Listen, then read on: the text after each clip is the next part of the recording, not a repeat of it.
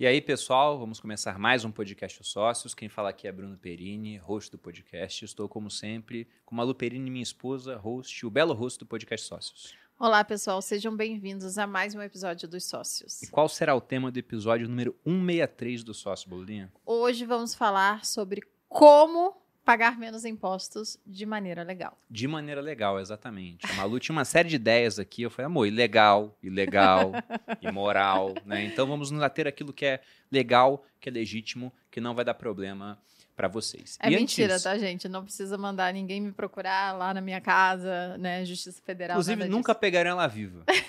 Já deixo de cara aqui o, claro. o, o É disclaimer. verdade. Iria cair atirando aqui, ó. Mas agora, antes de apresentar nossos ilustres convidados, que fazem parte do Grupo Primo, de duas das empresas que mais crescem aqui dentro, diga-se de passagem, vou lembrá-los do seguinte.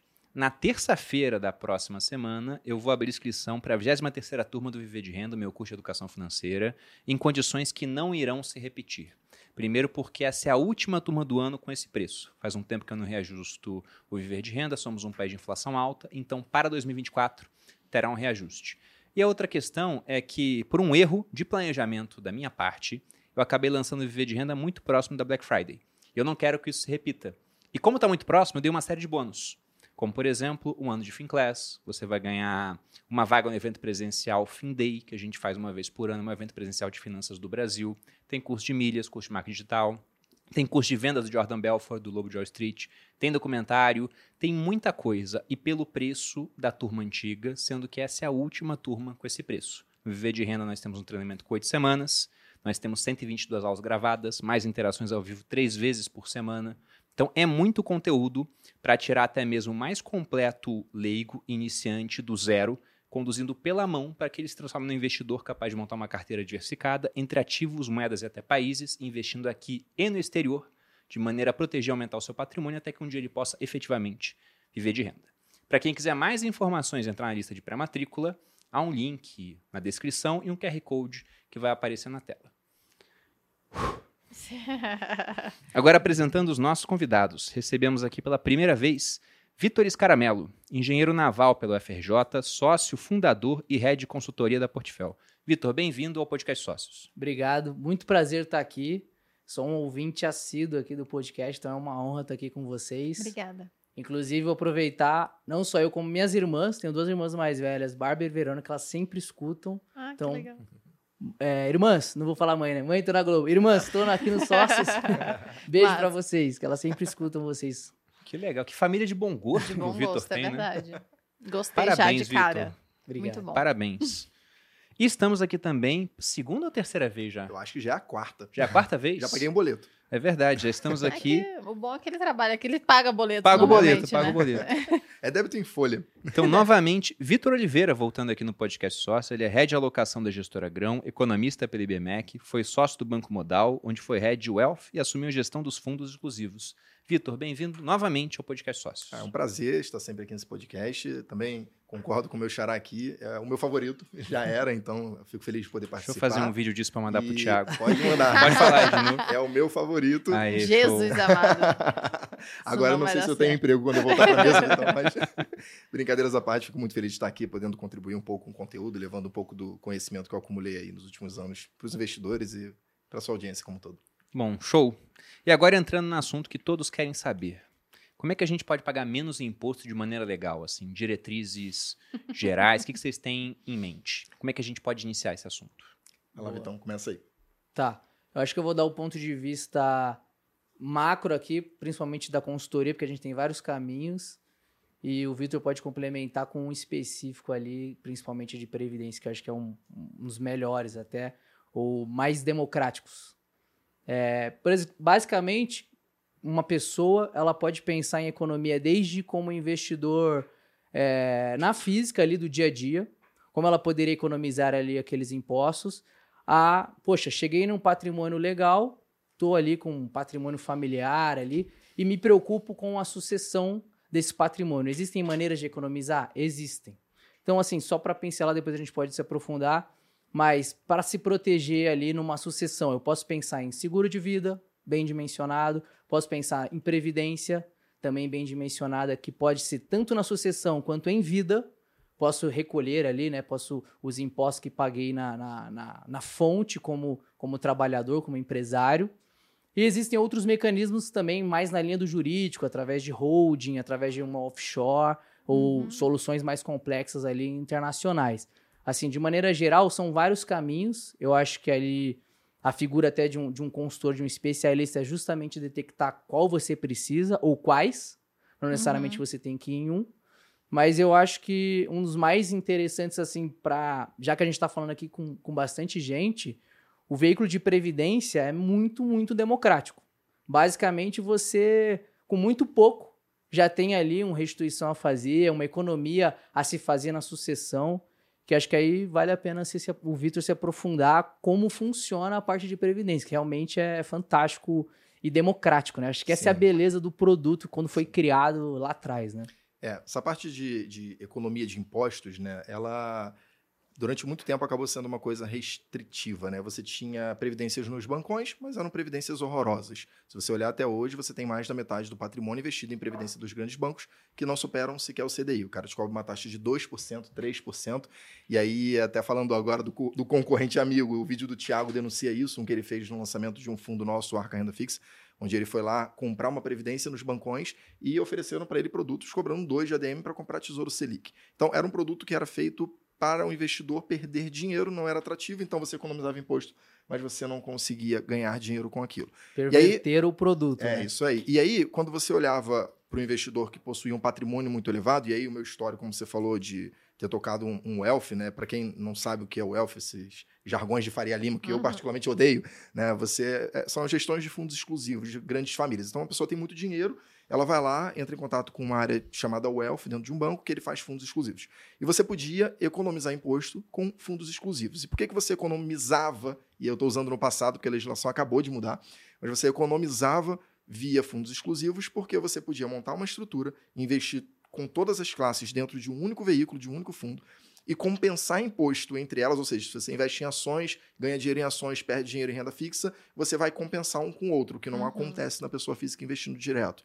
né? E você não pagava o come cotas. né? Só que a legislação agora modificou, Na verdade, a- ela não modificou ainda, né? ainda é, Porque mas passou na. Câmara e tá, Tá no, no Senado, Senado. agora. Exatamente. Mas perfeito. tudo indica que, se não for esse ano, porque tá acabando, ano que vem provavelmente isso muda. É, e aí eu pro acho. próximo ano deixa de valer. Esse assunto já vem enrolando há pelo menos 4, 5 anos, com alguma intensidade esse assunto. E agora chegou, de fato, às votações. Então, eu duvido muito que não vá ser aprovado, eu já estou dando como feito. né? Então, pelo menos trouxe um, um pouco mais de igualdade. Né? O pequeno Sim. investidor hoje que investe num fundo tradicional, ele tem a mesma regra de um investidor gigantesco que podia investir num fundo exclusivo. Hum. E aí, o que, pior que eu já tô dando tanto como igualdade assim, é, batido, já que eu nem citei. É, Você começou a falar, falei, cara, já, na minha cabeça já, putz, já, Já essa perdeu. solução já foi. É. É, enfim, aqui é Brasil, até o passado é incerto, né? Então, o Pode que eu ia falar, eu acho, totalmente achismo, tá, gente? Que não vai passar esse ano. Porque o que está acontecendo? Aqui a gente está falando de fundo exclusivo. Há pouco tempo vocês devem ter acompanhado toda a questão do PL dos super ricos, PL das offshores, que queria tributar offshores, que nada mais são do que empresas que elas ficam fora do Brasil. Sim. Só que geralmente, o pessoal, quando abre uma empresa assim, abre num país de tributação amigável Sim. que é um eufemismo para um país que não tem imposto. Às vezes, imposto zero, né? Ou muito baixos. Então, o pessoal pega jurisdições no Caribe, tem alguns outros países ideais para isso. Aí o cara abre a empresa lá. E com essa empresa, ele consegue investir no exterior e ele não tem que pagar imposto naquele país. Além do que, ele está protegido na parte da sucessão. Porque se você compra uma casa nos Estados Unidos, e uma casa lá vai ser cara, né? Vamos supor que ela custe 100 mil dólares, que dá 500 mil reais. E eu acho que talvez não tenha casas, tantas casas custando só isso lá nas principais cidades, principalmente. Se você vem a falecer, o imposto sobre a herança lá, por estrangeiro, porque para quem é residente fiscal americano é diferente a regra. Eles têm uma série de isenções, milionárias inclusive, mas se você é estrangeiro, você vai ter um imposto de até 40% sobre isso. Nossa. 40% sobre 500 mil reais aqui convertendo dá 200 mil. É Só para você passar a casa que já era da sua família para eles. Uhum. Agora está no offshore, a offshore não morre. Então o que acontece é, a offshore continua sendo a dona da casa, você que tinha as cotas falece, aí o evento de sucessão se dá nas Ilhas Caimã, nas Ilhas Virgens Britânicas, e não se paga imposto. Então era uma maneira de se proteger.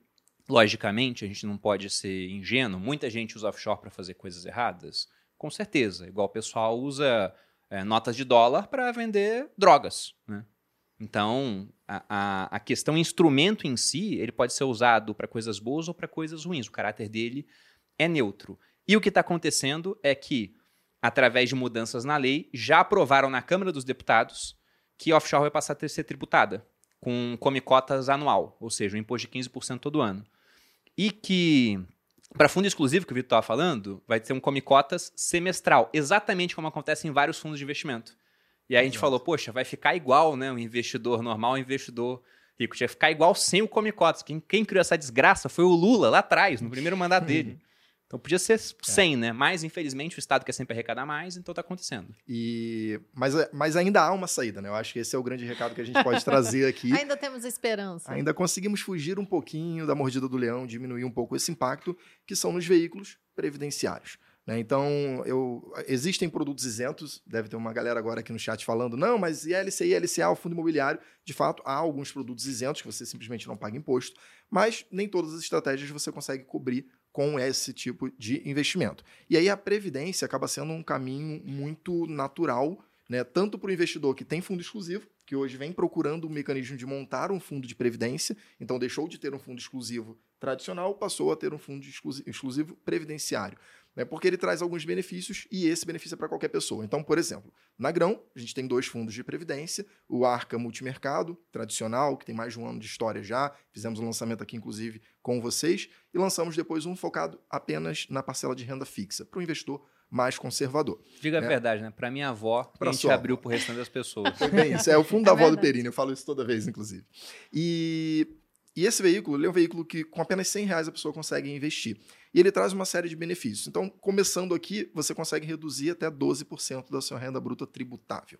O que significa isso? Imagina que você ganha uma renda bruta tributável, ou seja, salário ao longo de um ano, né, algum aluguel, tem algumas regrinhas, isso tem que dar uma olhada com mais detalhe, o que é tributável, o que não é, o que é compensável, o que não é, mas que você tem uma renda bruta tributável de 100 mil reais no ano.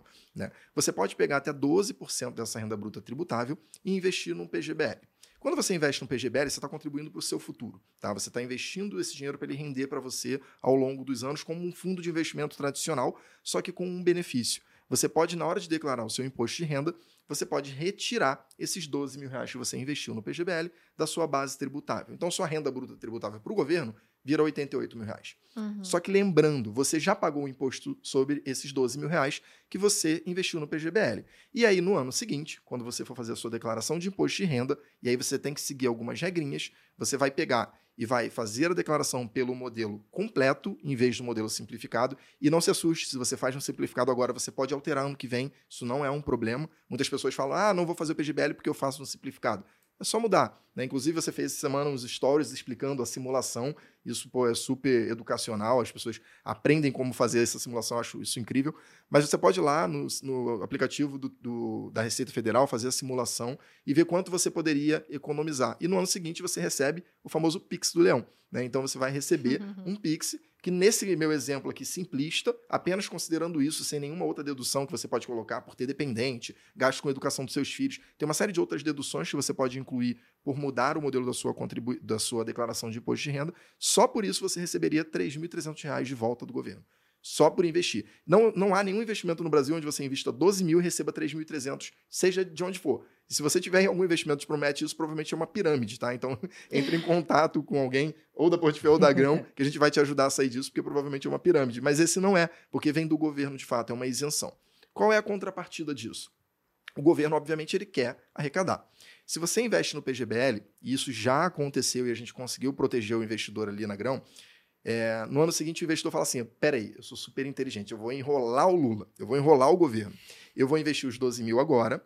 Ano que vem eu vou fazer minha declaração de imposto de renda e eu vou sacar os 12 mil. Problema resolvido. Né? E aí, só que ele não sabe que quando ele saca, ele é tributado sobre o todo que ele investiu, não apenas sobre o rendimento, como é na modalidade do VGBL.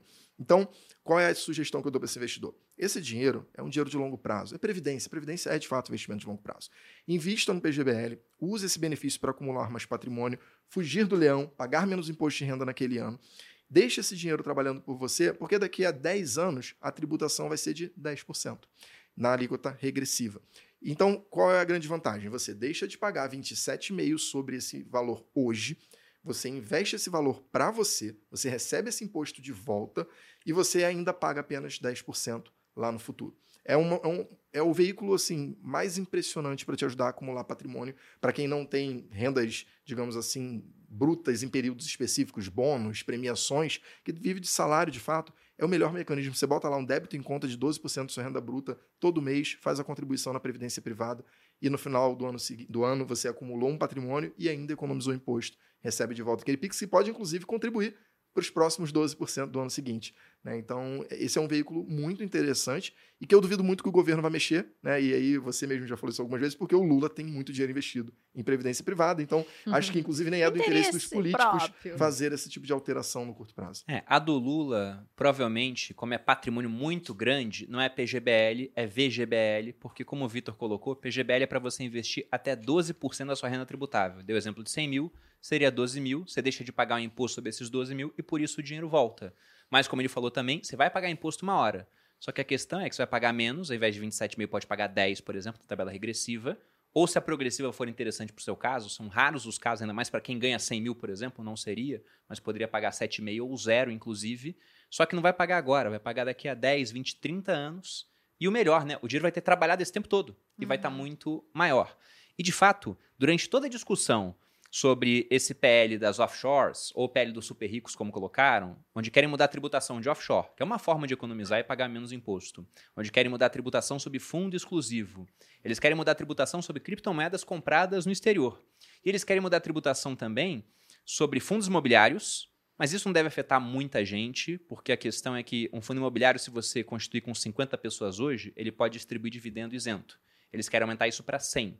Né? Então, alguns fundos vão ter que se adequar, mas os fundos que o pessoal compra na bolsa, todos já têm milhares de cotistas. É raro você achar algum ali que tenha muitos poucos cotistas a ponto de ser afetado por essa mudança. E mesmo assim, se ele já existe, ele vai ter seis meses para se adequar. Então é só questão de conseguir mais cotistas. Só que eles querem mexer em tributação de pessoa física no exterior também. Esse é o ponto. E aí não é só super rico. Pô. Aí você tem um milhão de investidores investindo lá fora. E esse pessoal talvez tenha que pagar mais imposto sobre o seu ganho de capital. Mas do que não falaram? Previdência. Justamente porque, se você volta na época das uhum. eleições, você pode jogar no Google Lula, patrimônio TSE, ou Lula, patrimônio previdência privada. Vocês vão ver que o Lula, do patrimônio declarado ao TSE, tinha 75% em previdência. Olha aí. E se bobear em previdências ruins, porque deve estar no Banco do Brasil, essas previdências que, como já foi colocado, elas não foram feitas para ser boas para o investidor, elas são muito boas para a instituição. Elas cobram 2, 3% ao ano para comprar só título público pós-fixado, ou seja, Tesouro Selic. E aí vai render o Selic menos a taxa. E simplesmente nunca vai ganhar. Esse é um ponto muito importante de ser dito. Inclusive, você citou o vídeo do Thiago que ele fez ano passado. Era na caixa, né? Que o nome do fundo tinha um, um número. Mas pode é. falar? Ah, eu Ué, mas posso. é a verdade. Ah, tá. Eu não posso, mas ah. foi o C e o B. Então, porque lá você tinha um, uns fundos que tinha 300 no nome, aí tinha o 400, por é exemplo. O que, que é isso? Era a taxa, para ficar mais fácil para o gerente saber qual é. 300 é 3% ao ano.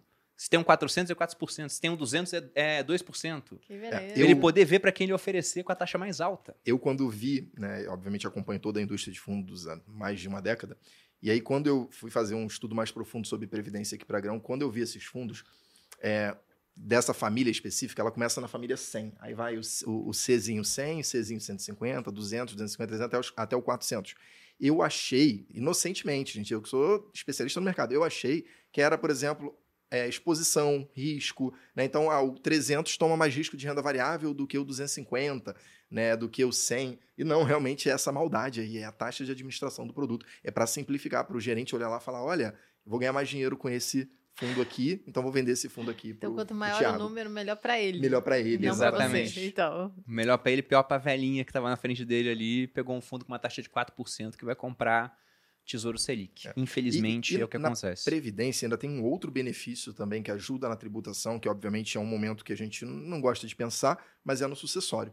Né? Essa é uma outra forma de você também diminuir a sua tributação usando o veículo previdenciário, que é o planejamento sucessório, pois em muitos estados, e aí é necessário fazer uma consulta, você não paga o ITCMD no momento de fazer uma transferência da, do patrimônio daquela pessoa que veio a falecer para o seu herdeiro. Então também é uma estratégia Hum. muito, muito interessante de você utilizar para fazer o planejamento sucessório sem pagar imposto. Esse ponto de TCMD também é interessante. A reforma tributária prevê aumento É isso aí. do Que ITCMD. legal, já é maravilhoso. Você tem que pagar um monte de imposto quando uma pessoa da sua família que você ama morre. Pois é, eu acho esse, esse imposto pra mim ele é Estou absurdo. sendo irônica, sei lá. o E- pessoal tá não, você vendo. tá sendo, na verdade, é, objetiva. Não, é, já. Eu falei, já tá sendo maravilhoso. No caso, É. não está sendo. É porque veja o seguinte, né?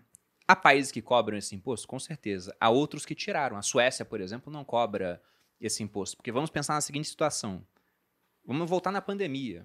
Eu sei que é uma, uma volta dolorosa para muita gente que perdeu parentes, mas aqui em São Paulo, a Câmara dos Deputados do Estado, ela discutiu se iria aumentar o ITCMD na pandemia.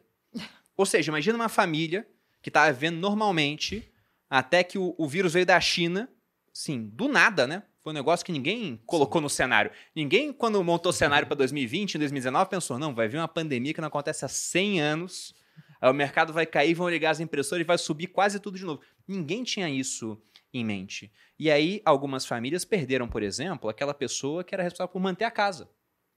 Então, a pessoa faleceu. Aí a família agora tem menos renda, talvez tenha patrimônio, mas o brasileiro costuma fazer patrimônio como comprando imóvel.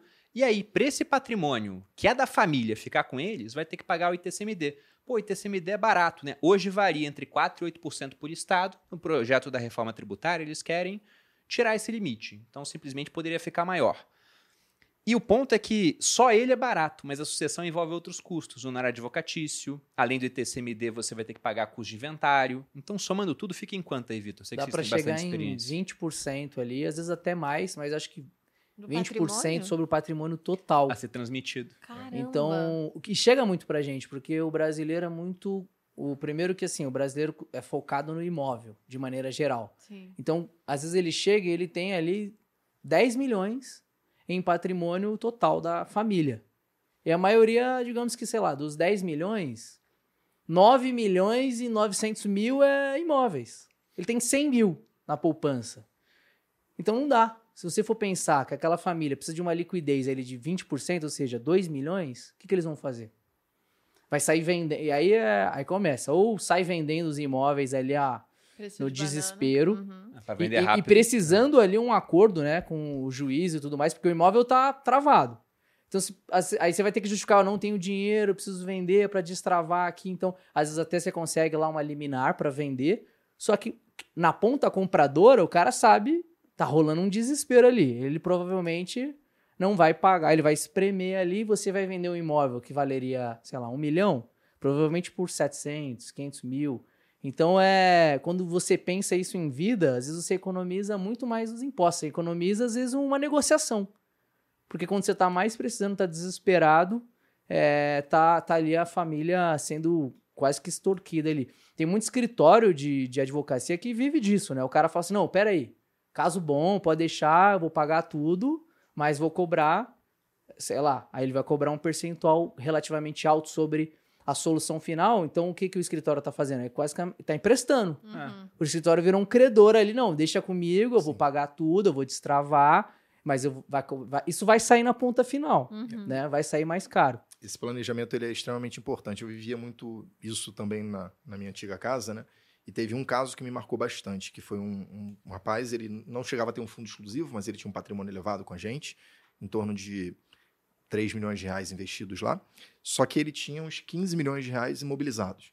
né? Ele tinha iate, ele tinha casa de praia, ele tinha um- uma chácara. Então ele tinha muito imóvel que gerava dele um, um gasto mensal.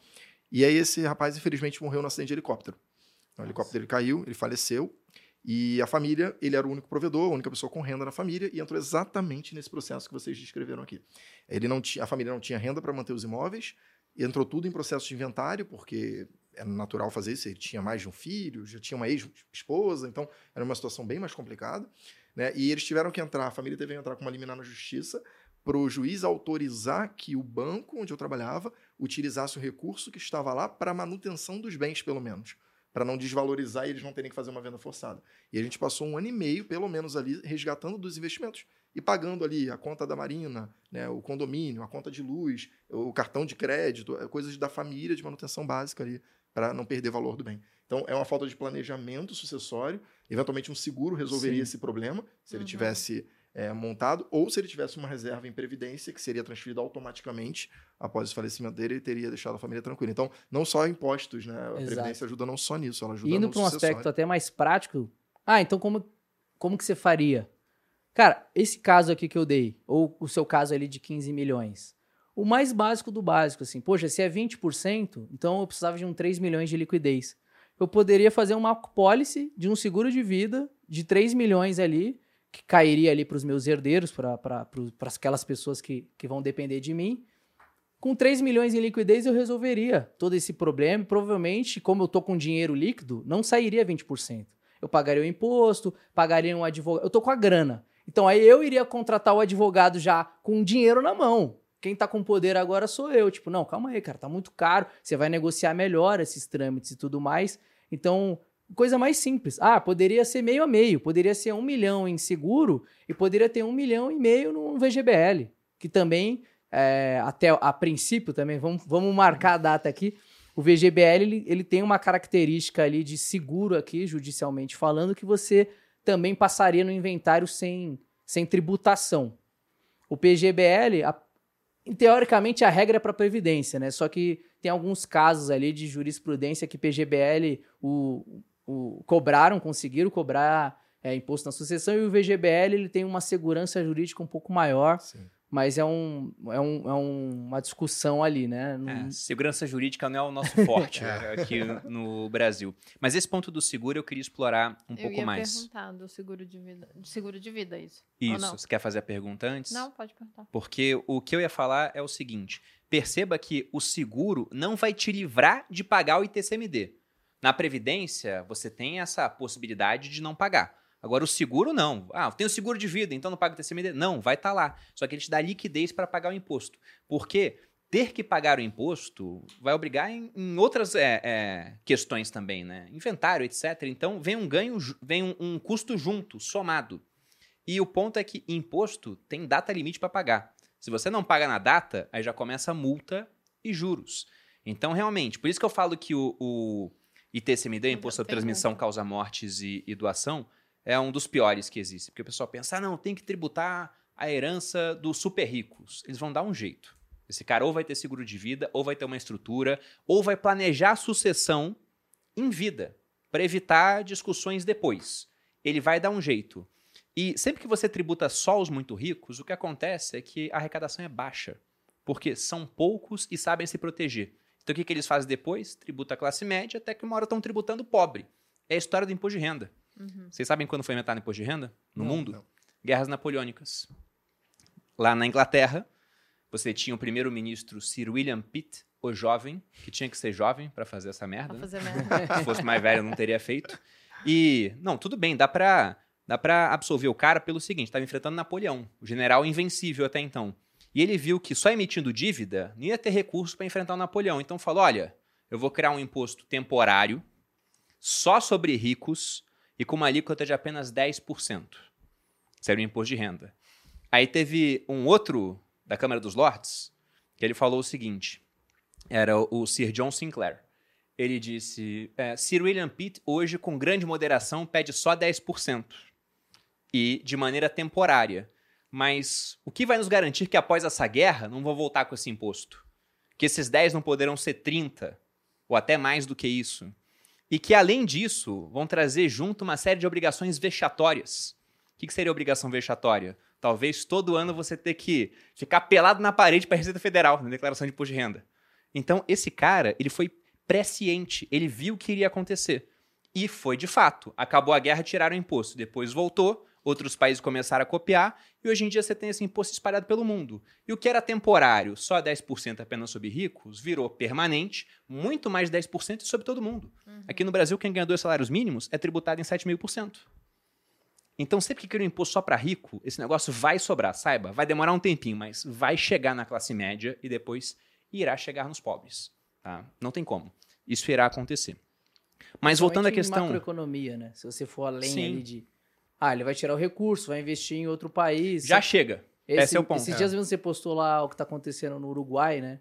Então, basicamente, o dinheiro vai vai para os paraísos ali, vai investir num país que esteja chamando, ó, vem investir aqui que eu não vou é, te, te tributar além. Aquela Não. fuga de E brasileiros aí pra aquela Portugal, né? população daquele país acaba se beneficiando. Né? Esse exemplo do Uruguai que você deu é muito bom pelo seguinte, né? Já que a gente está falando aqui sobre como pagar menos imposto, é interessante o pessoal entender também como que países que cobram menos imposto podem se beneficiar. Como os países do Uhum. Caribe, por exemplo, que atraem o dinheiro que o pessoal coloca nos offshores. Mas o Uruguai fez isso. A Argentina estava aumentando o tributo sobre os ricos. O Uruguai foi lá e diminuiu. O que aconteceu? Chamou. O cara só tem que atravessar o Rio da Prata. Do outro lado tem picanha igual, tem doce de leite igual, tem vinho bom igual. O idioma é o mesmo. Ele só atravessou. Aí o que aconteceu é que o imposto da Argentina arrecadou uns 70% do que eles imaginavam que ia arrecadar, coisa assim. Ou 70% menos, não lembro agora, mas foi bem menos. E o pessoal foi pro Uruguai. Aí você pensa Saiu- também. O tiro saiu pela culatra. Saiu pela. Eles sabiam que ia ser assim. Mas o ponto é. Aí você pensa, tá, o Uruguai agora atraiu esse pessoal. Então, o Uruguai deve ter ficado mais desigual, né? Porque chegou muita gente rica lá. A Argentina ficou mais igualitária, porque os ricos foram Uhum. embora, então sobrou o pessoal com menos dinheiro. Só que a Argentina ficou mais pobre, embora mais igualitária. O Uruguai pode ter ficado mais desigual, mas esse cara ele Ficou chegou com dinheiro, ele vai consumir lá, ele vai comprar uma residência lá. O dinheiro que ele compra a residência não fica imobilizado na residência, ele comprou de alguém. Esse alguém agora tem recurso, esse alguém pode gastar esse recurso. Então, esse dinheiro ele começa a circular pela economia. Essa pessoa contrata pessoas lá, esse cara passa a ter emprego, se tem emprego ele tem renda. A renda dele vai, vai em consumo. E o consumo dele vira renda de outra pessoa. Então, quando você atrai esse capital, é algo muito bom. E imposto alto não atrai. Esse é o ponto. Inclusive, se você aumenta imposto para a empresa, como já aconteceu a discussão, ah, vai ser só para a empresa, não vai chegar no consumidor. Vai, pô. O cara vai repassar preço, e mesmo que o ambiente seja muito competitivo e ele não consiga, como que vai chegar? Se aqui no Grupo Primo, por exemplo, a gente está acostumado a pagar um certo imposto tem um resultado, de repente o imposto aumenta muito, nosso resultado é menor. Com menos resultado, a chance de a gente contratar mais pessoas é maior ou menor? Menor. Menor. Com menos resultado, a chance do Vitor ter um aumento é maior ou menor? Menor. Menor. Inclusive, é um dos motivos. Por que, que a gente tá em Barueri, né? Porque o imposto Aqui é menor. tem... É. O imposto é menor. Mas vamos voltar ao seguro de vida. Porque quando eu falo em seguro de vida, uma dúvida que o pessoal fica sempre é: poxa, seguro de vida, eu tenho, né? Fiz um seguro de vida inteira. E tem muita Apólice gente que resgatável. pergunta se vale a pena, né? É Uma Exatamente. Coisa que as pessoas perguntam sempre pra gente. Só que existe a, a- também a, a apólice temporária. Um você paga todo ano e vai reajustando por idade e inflação. Outro você paga durante um certo período e depois para de pagar. Isso é reajusta por inflação, geralmente. E aí, qual que é o seguro mais recomendado? Boa. Agora tem que tomar cuidado para não entrar em polêmica e ser cancelado pelos life planners por aí. Mas aqui na Portivel, como a gente tem a visão do todo, do patrimônio inteiro do cliente, não faz sentido eu ir na linha do resgatável. Porque ele fica naquele híbrido de ser um investimento que rende ali a PCA mais 3 que seja, é, que às vezes, enfim, cada um vende de alguma forma. E uma, e uma casca de seguro também, né? Em que você vai estar protegido ao longo do caminho. Mas por que, que pra gente não faz sentido? Porque quando você faz cotação, é muito mais caro esse seguro resgatável do que se eu comprar o que a gente chama de temporário, que é um seguro de você vai pagar e se você parar de pagar ali, você basicamente perdeu, digamos assim. Você não tem nada a resgatar. Só Igual que é- seguro de carro. é, exato. Só que é muito, mas muito mais barato. E quando você pega para fazer a conta, por exemplo, a- é, eu fiz uma cotação no meu, no meu nome há um tempo atrás ali, mas se eu não me engano, era assim, para proteger 400 mil reais, tá? É, eu pagaria mais ou menos uns 17 mil reais no ano no resgatável e teria lá os 400 mil ou algo próximo para resgatar. Se eu fosse fazer uma apólice de, de 400 mil reais no seguro tradicional, me custaria ali, sei lá, 1.500, mil e pouquinho. Vamos arredondar para 2.000 para facilitar essa conta. Você percebe que tem uma diferença entre pagar, eu falei, acho que é 17, 17, 17, né? 17 e 2. Eu tenho 15 mil de diferença. O que, eu poderia fazer com esses 15 mil? Poderia pegar esses 15 mil e investir num VGBL ali do Arca Grão. Beleza? E agora eu tenho um- uma proteção de para minha sucessão de 15 mil reais é, na- naquele, no final daquele primeiro ano. Quando vira o ano, você entende que o meu seguro não precisa ser mais de 400 mil, e sim de treze- é, da diferença, que dá 385 mil. Fora os rendimentos, então um pouquinho menos É. ainda. Então, beleza. Então, ao invés de eu pagar esses mil e esses dois mil, eu vou pagar agora 1.900. Aí no ano seguinte, 1.700. Vai chegar uma hora que antes dos 10 anos, se você fizer a conta, eu vou chegar nos 400 mil investindo ali. Daí você fala, cara, tô protegido com os 400 mil que eu queria, num VGBL, o dinheiro é meu, resgato quando eu quiser, vai continuar rendendo ali e posso parar de pagar o seguro. Então, quando você faz a conta, traz a valor presente, todo esse custo, cara, fazer um temporário é muito mais barato. Então, aqui na Portfólio, eu estou olhando tudo. Eu estou olhando a parte de investimentos, eu estou olhando a sucessão, eu estou olhando o seguro. Não faz sentido para a gente ter um resgatável. Para a gente, eu vou ter, ele vai ter um seguro dimensionado para preocupação dele, seja sucessão, seja invalidez temporária, seja responsabilidade civil. A gente vai pensar ali o que, que ele precisa, vai pagar o mínimo possível, porque toda a diferença ele vai poder aplicar num aporte. Que não necessariamente precisa ser 100% em previdência. Pode ser num CDB, pode ser numa LCI, numa LCA, numa LIG, em ações, pode ser em fundo imobiliário. Mas, de qualquer maneira, na nossa. Pô, se eu estou olhando tudo, eu tenho que investir essa diferença e gastar o menos no boletinho do seguro. O produto é bom, só que tem que tomar muito cuidado com essas, esses charmes do tipo, olha só, é investimento e é seguro. Sinceramente, na nossa opinião, é um investimento meia boca e um seguro caro. Uhum. Por isso que a gente vai na linha do seguro temporário aqui na Portfel, que é o que a gente sempre faz, e dimensionado para sua realidade. Esse é um ponto muito bom, porque o autônomo muitas vezes não investe, porque ele fala que investir é muito complexo. E ele vê a necessidade de um seguro. Se ele fala, cara, se o meu trabalho depende totalmente de mim, se eu não puder trabalhar, o que, que vai acontecer? Na verdade, ele deveria ver, porque tem muita gente que não faz isso, mas É, deveria eu tô estar pensando botando o autônomo responsável, mas de Sim. fato talvez ele seja a minoria, porque a cultura do seguro aqui no Brasil não é muito Não é muito grande. difundida. Mas o ponto é que quando ele vê um seguro que fala assim, ó, é seguro e é investimento, ele fala, caramba, então esse aqui é o produto ideal, tô matando dois com Paga um boleto só. cajadada só, exatamente. Só que, além disso que você falou, dessa diferença que existe, pô, porque para a mesma apólice, em um você pagaria aqui no exemplo 17 e no outro 2. Sobra 15 para você investir ao longo do tempo, enchendo a sua barra patrimonial. Porque é Exato. isso que a gente vai fazer na vida, né? A gente tá do zero aqui. Alguns podem sair com mais, né? Mas vou colocar aqui é, a maioria da população vem do zero e vai enchendo a barra patrimonial. Só que durante esse caminho, aí se você é atropelado, cara, você vai ter que pegar a barra patrimonial que não tá cheia e gastar em tratamento. Então o seguro é para isso. Se alguma coisa acontecer, enche a barra patrimonial de uma vez. De modo que ele é muito importante, mas é interessante você pagar o mais barato possível nisso.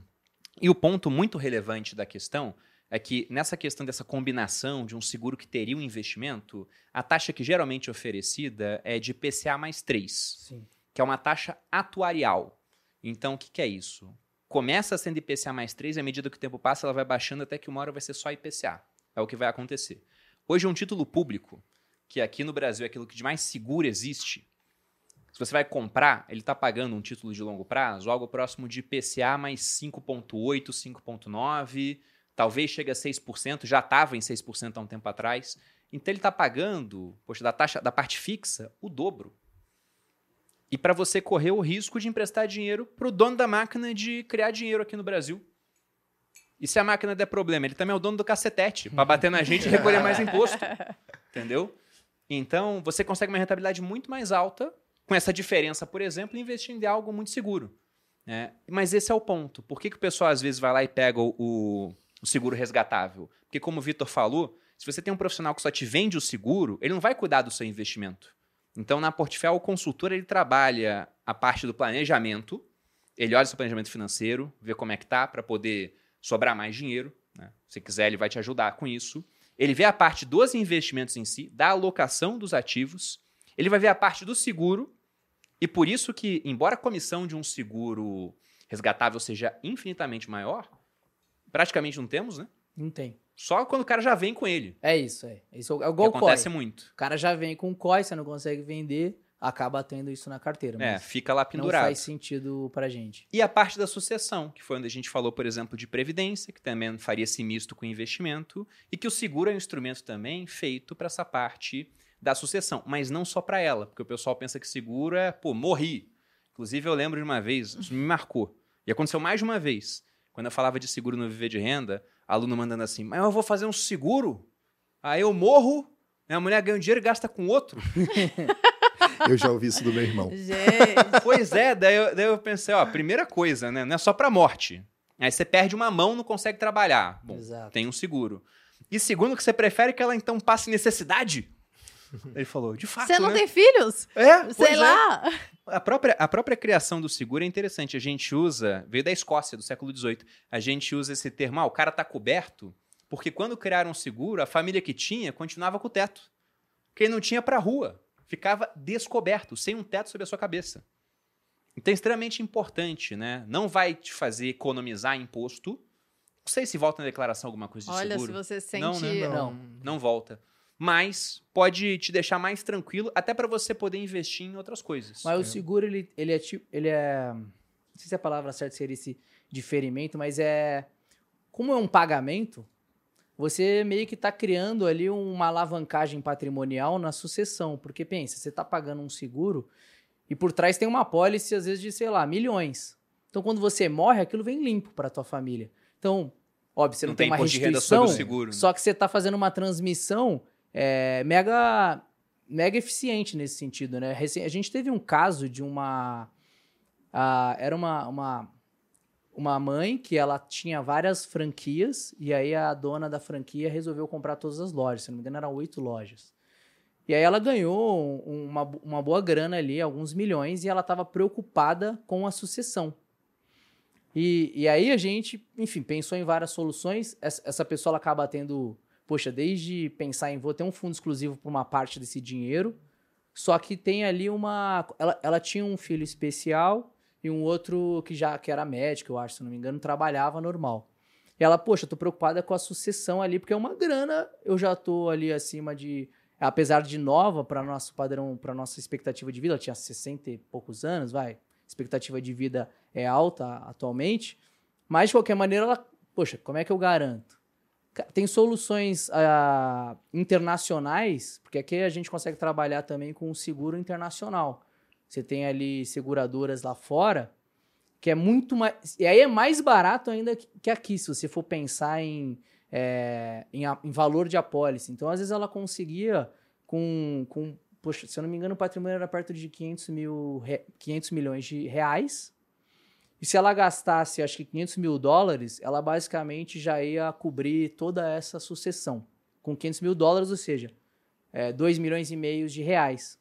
Ou seja, ela ia já garantir toda a sucessão 0,5.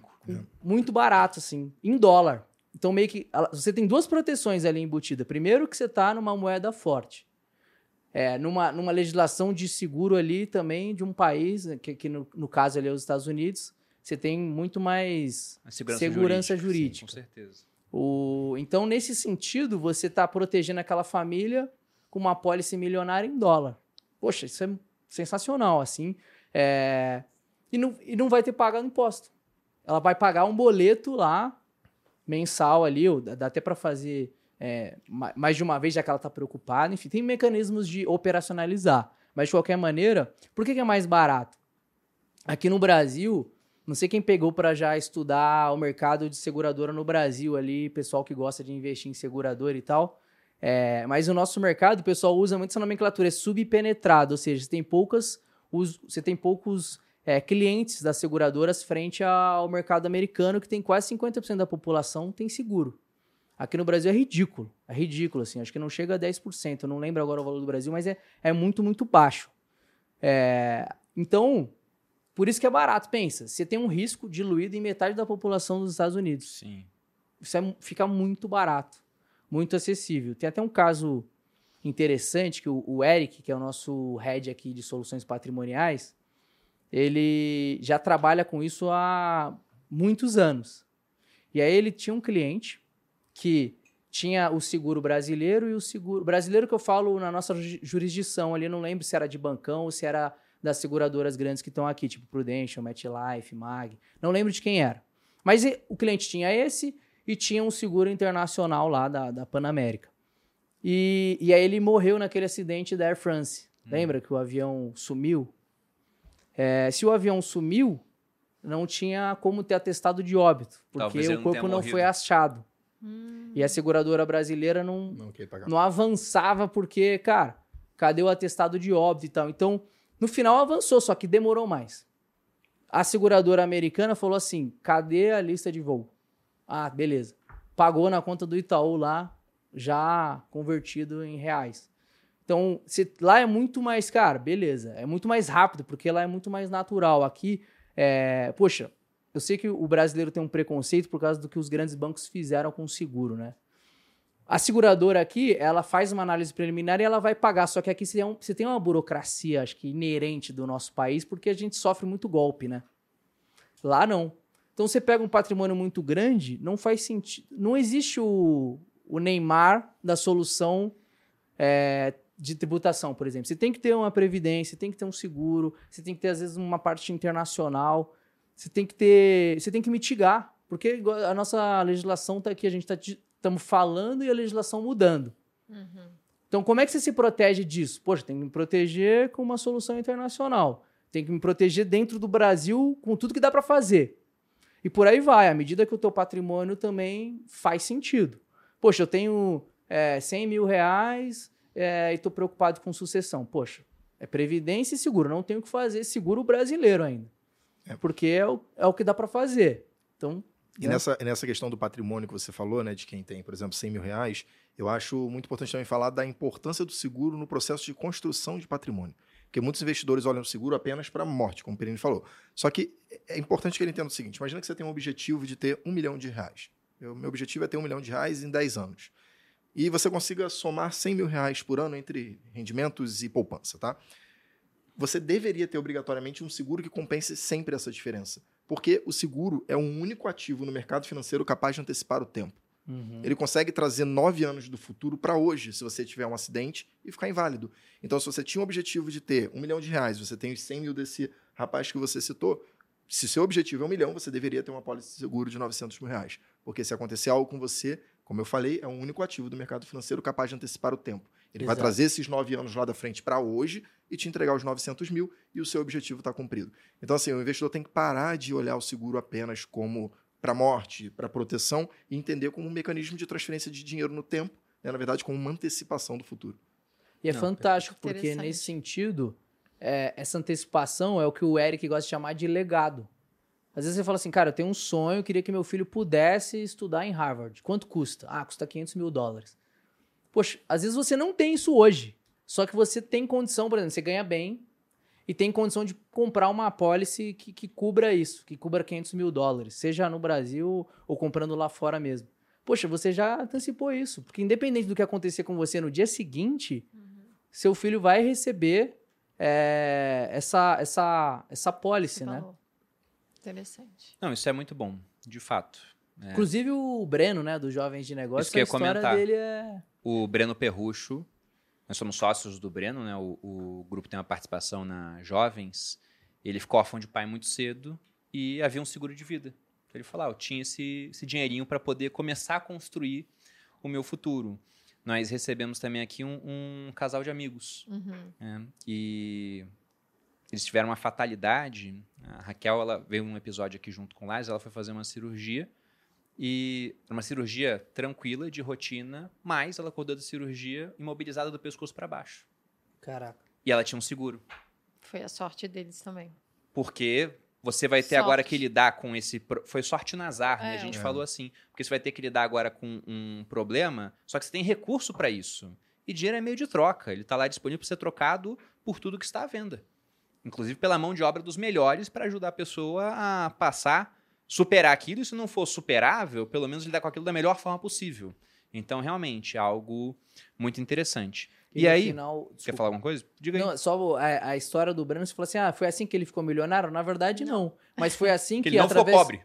É. E outra, através de uma boa educação, que provavelmente veio ali do pai e da mãe, eu- se eu não me engano, ele isso ele falou, poxa, agora eu tenho um recurso e preciso saber o que fazer. É, então a ele ficou maluco estudando, vou estudar, eu não posso fazer cagada, porque, poxa, é o legado do meu pai.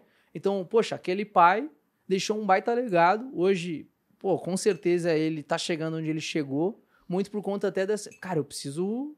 Eu preciso dar conta disso aqui, de estudar, de, de ter capacidade intelectual de administrar agora, até pra não morrer. É verdade. Uhum. É um outro ponto.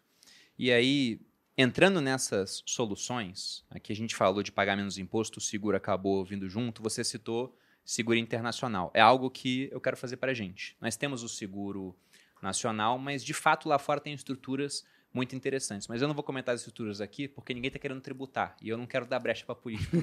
Deixa eles pesquisarem sozinhos. Tá? Então, isso é um assunto restrito. Quer saber? Entre em contato com o consultor da Portifel.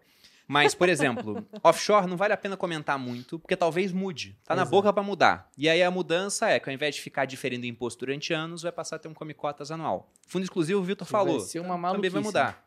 Pois é, a gente não sabe nem como é que vai ser, se vai ter ganho cambial junto ou não. Então, ainda vai ter episódio sobre isso depois que a gente tiver a definição. Por enquanto, há muita certeza jurídica. Mas eu não tenho offshore, eu sempre pensei, o Bitcoin é meu offshore. É isso. É.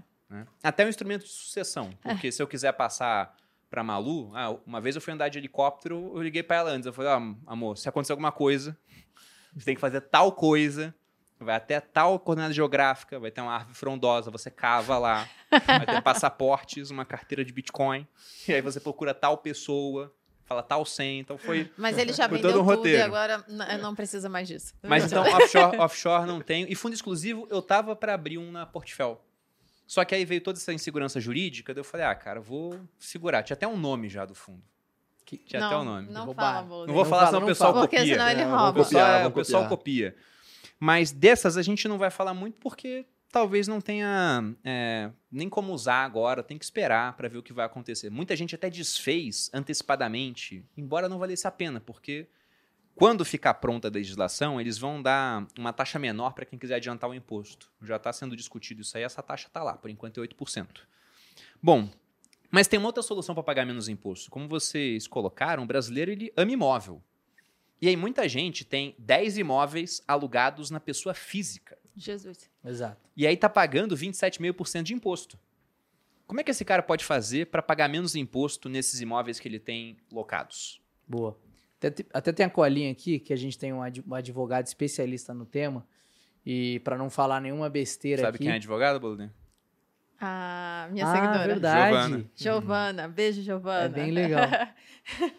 Aí o bolo Tinder funciona, Não, pessoal. é verdade. Não, a Giovana, vai vendo. A Giovana é, casou pelo bolo Tinder, daí a gente se conheceu, daí aí a gente viu, caramba, essa mulher é muito in- incrível. Pra vocês verem o nível dos meus seguidores. Aí, aí o Bruno começou a conversar com ela, foi contratada, está aqui trabalhando no Grupo Primo agora também. Então, Exatamente. essa é a história. Curta. É, o pessoal do Grupo Primo tá usando bem o Bolutino. Você É. namora com quem mesmo, Edu? Como é que você conheceu sua namorada? Aí, ó. Não, Aí. Edu já tá quase casando também pelo bolo Tinder. O negócio tá bom. Ó, se você segue eles e ainda tá encalhado ou encalhada, tá usando errado. Tá usando errado, exatamente. E é uma galera de alto nível. Olha aí, ó? Exato, pessoal. Então, mas basicamente, igual você falou, poxa, se você estiver fazendo tudo direitinho, com um monte de imóveis, você estaria pagando até 27,5% de imposto ali nos seus aluguéis. Se você reúne isso dentro de uma holding, você consegue ali uma faixa de imposto que vai de 11% a mais ou menos 15%, aproximadamente. É, e basicamente, e para venda, você também tem economia. Se você, você tem é, 6,73% sobre o valor bruto, né? Na- ali na venda. E aí você tem que fazer conta, porque às vezes quando você vende na física, você vende sobre o lucro É, ali. Então você 15% tem que lucro. ver como é que é esse lucro e vai pagar 15% sobre aquele lucro. Se você for vender através de uma holding, você vai pagar 6% sobre o valor total. Então, como os advogados gostam de responder, depende Uhum. né, do tamanho do, do patrimônio e o que você quer fazer. Mas, de maneira geral, as grandes famílias, elas realmente elas fazem é, essa solução. E aí, você até tinha me perguntado, né? Qual que é a definição de holding? E até me brifei aqui do treinamento dela, ela falou assim, holding vem de to hold, né? Que seria segurar ali, concentrar. Então, vem desse conceito. Poxa, através de uma estrutura, eu vou segurar todo o patrimônio ali da minha família é, de uma maneira ali inteligente, eficiente. E, obviamente, é sempre bom buscar o profissional adequado, né? Porque tem muita gente fazendo holding com, puxa, às vezes com um contador. Na- nada contra o contador, mas você está falando de uma estrutura jurídica. Né? Então, às vezes, faz Bem mais sentido complexa. você juntar é, pessoas, advogados ali, às vezes ali com, com- com- junto com a área financeira, porque você está envolvendo tanto finanças quanto Não só o contador, pode ser o contador e o advogado. Acho que seria a estrutura mais adequada ali para pensar, né? Só dando um exemplo, se você tem um imóvel, não vai valer a pena abrir uma holding. Mas eu tava para abrir uma holding junto com a, a Priscila. A gente teve a seguinte Irmã ideia. do Bruno, pra quem Sim, não Priscila sabe. é minha irmã, ela trabalha com leilão de imóveis. Atualmente ela é a advogada que mais tem leilões de imóveis no próprio nome no Brasil. Uhum. Caraca. E é super nova, só que ela tá fazendo um monte. Uhum. Direto tá lá. Mercado É, muito Não ineficiente. tenho nem mais patrimônio para acompanhar a velocidade dela, né? ela tá indo por conta própria. Mas eu falei com a Priscila, olha, a gente sempre arremata os imóveis e vende. Até porque, se eu penso em aluguel, fundo imobiliário, como a gente comentou, é um, um ótimo ativo. Eu vou ter muita diversificação e o aluguel é isento. Isso é ótimo. né? A venda da cota não, vai ter imposto de 20%, mas dá para usar compensação de prejuízo, que é uma outra maneira de você pagar menos imposto que vai ser citado aqui no podcast. Eu fico imaginando, não sei se você tem esse dado, mas é, o pessoal do Airbnb ali. Porque virou uma quase que uma maneira de empreender. Eu conheço algumas Se pessoas eles que. pagam imposto? É. E o cara vai lá, compra um é apartamento do financiado, ilegal, mentira. coloca no Airbnb, né? Sim. E vai pagando com o Airbnb aquele financiamento, porque você consegue uma receita bem melhor é, no temporário do que num aluguel de longo prazo. Só que você está empreendendo, você tem que ir lá, você tem que limpar depois o apartamento. Às vezes você pega uns- um pessoal que vai passar final de semana aí e ferra todo o apartamento. Então é um empreendimento. Não, o Airbnb, Vitor, ele até mexeu com o preço do metro quadrado em várias cidades turísticas do mundo, a ponto de algumas cidades quererem proibir o Airbnb. De verdade, isso aconteceu, porque é isso que você falou. O cara faz um financiamento pagando 10% ao ano. Uhum. Aqui no Brasil já deu para fazer com taxas até mais baixas durante um certo período, mas 10% ao ano. Aí ele pega esse imóvel, coloca no Airbnb.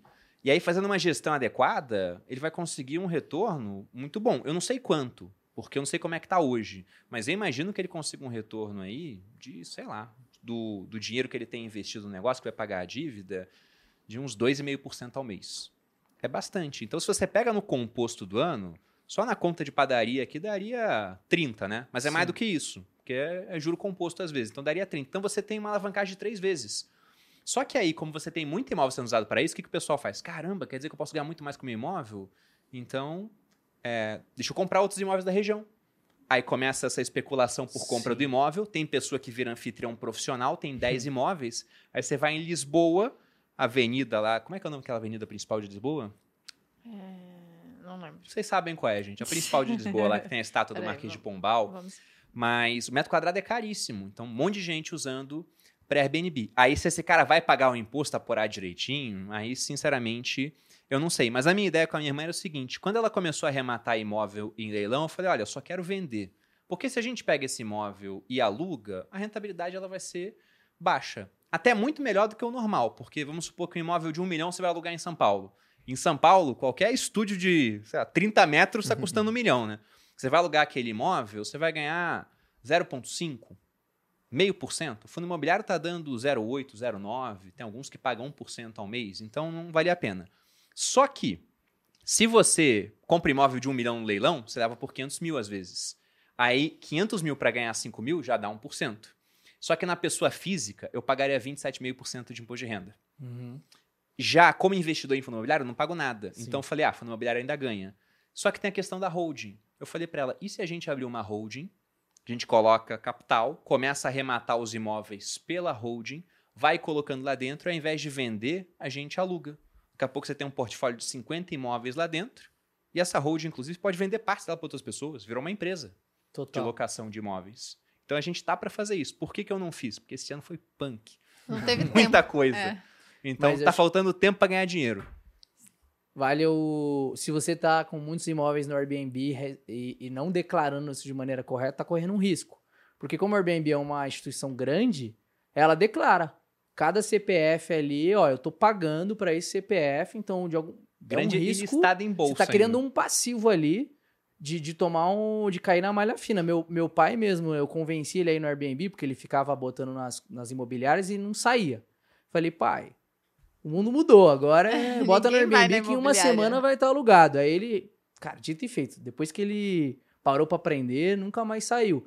Mas, obviamente, ele falou: ah, tô perdendo um pouco menos porque tô pagando imposto, porque não faz sentido uma holding para ele, e, e tá fazendo certinho, porque o Airbnb vai fazer a parte dele. Se você não fizer, você tá criando ali esse risco realmente de, pô, você tá com muito imóveis, vale a pena no mínimo estudar, né? Esse caso aí acho que, que faz sentido. E aí vira um podcast sobre como pagar mais imposto. Você deixa de pagar agora para pagar tudo com multa, com juros no futuro. Ou seja, não vale a pena. tá? E o imposto de renda é aquele meme, né? Eu sei o que você fez. Como é aquele? Eu sei o que você gastou, eu sei o que você fez, eu sei É. quanto dinheiro você tem. Aquela, Então é, me conta! é aquele meme da discussão de motoqueiros, né? Você tem que declarar seu imposto de renda. Daí, é, é, mas você sabe o que eu fiz já. Aliás, tem que declarar seu imposto de renda. O outro, pô, já vou fazer. Ele falou, e faz certinho. Aí, mas e se eu não fizer? Aí a gente vai atrás de você. Mas se você sabe como é que é o meu imposto, por que, que você já não preenche? Eu quero que Exato. você faça. É, é muito bizarro Ô, isso. Ô, Bruno, posso aproveitar até para fazer um, um disclaimer do, do caso que você falou assim, poxa, tô com essa ideia aqui com a minha irmã de, pô, pelas minhas contas vai dar 2, 2,5%, 2,5% de retorno ali. O lance, e aí às vezes a pessoa É, pode pensar na, assim, na nossa conta, na verdade. deve dar mais até, né? Porque você não, compra... Na nossa conta do leilão, a gente compra imóvel de 1 milhão por 500, aluga por 5 mil, vai dar 1%. Só que não vai ter um imposto tão alto quanto a pessoa física. Ao invés de 27 mil, eu vou pagar, sei lá, é 11% de imposto. Então teria uma economia no imposto. Sim. E como a a ideia era fazer para muitos imóveis, o custo da holding, e aí você sabe melhor do que eu o custo, não pesaria muito. É, mas aí vamos pegar o exemplo do, do cara que escutou aqui e falou assim: então, beleza, então. Eu vou investir toda a minha grana em comprar, em financiar para comprar um apartamento e focar em, fa- em fazer dinheiro no Airbnb. Poxa, existe uma grande diferença entre investir num fundo imobiliário e investir ne- nessa, nesse empreendimento. O fundo imobiliário é renda passiva. Tem um gestor, tem um time ali faz nada. faz, você não vai fazer nada. Você não, pô, você vai comprar as cotas ali. Seu trabalho é basicamente estudar se faz sentido ou não, é, ou pegar a recomendação de uma casa confiável e sentar e esquecer. O lance de ir para um Airbnb, comprar imóvel, financiar, você está empreendendo. Isso é renda ativa, por isso que paga mais. Você está vendendo a sua hora. O Bruno acabou de falar. Ah, não fiz isso ainda por quê? Faltou tempo. Exatamente. Exatamente.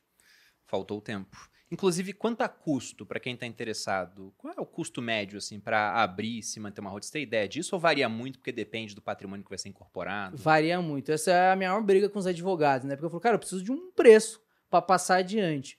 Mas, basicamente, existem dois modelos de precificação. Tanto um percentual da economia tributária que ele vai fazer. Então, ele vai fazer, ó, do jeito que tá, você pagaria 100 mil de imposto, eu vou te economizar aqui, então eu vou pegar um percentual dessa economia. Tipo, ah, vou te economizar 50 mil, você vai pagar 50, então dos 50 que eu te economizei, eu fico com, com 10, 15 mil reais. A grosso modo, existe esse modelo. E existe o modelo de, ó, o foco não é nem economia tributária.